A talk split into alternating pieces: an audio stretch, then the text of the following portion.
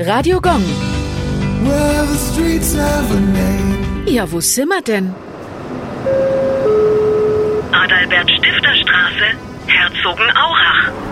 Sie liegt im Westen von Herzogenaurach. Adalbert Stifter war ein österreichischer Schriftsteller, Maler und Pädagoge. Er arbeitete unter dem Pseudonym Ostade und zählt zu den bedeutendsten Autoren des Biedermeier. Bis heute wird ihm nachgesagt, dass er die ländliche Lebenswelt als Idylle idealisiert hat. Den Namen Adalbert Stifter liest man öfter. Gleichnamige Straßen gibt's in unserer Region auch noch in Veitsbronn, Nürnberg, Uttenreuth, Röthenbach an der Pegnitz und Oberasbach. Auch einige Schulen tragen den Namen des Schriftstellers. In Nürnberg gibt es eine Mittelschule, in Fürth und Erlangen jeweils eine Adalbert Stifter Grundschule.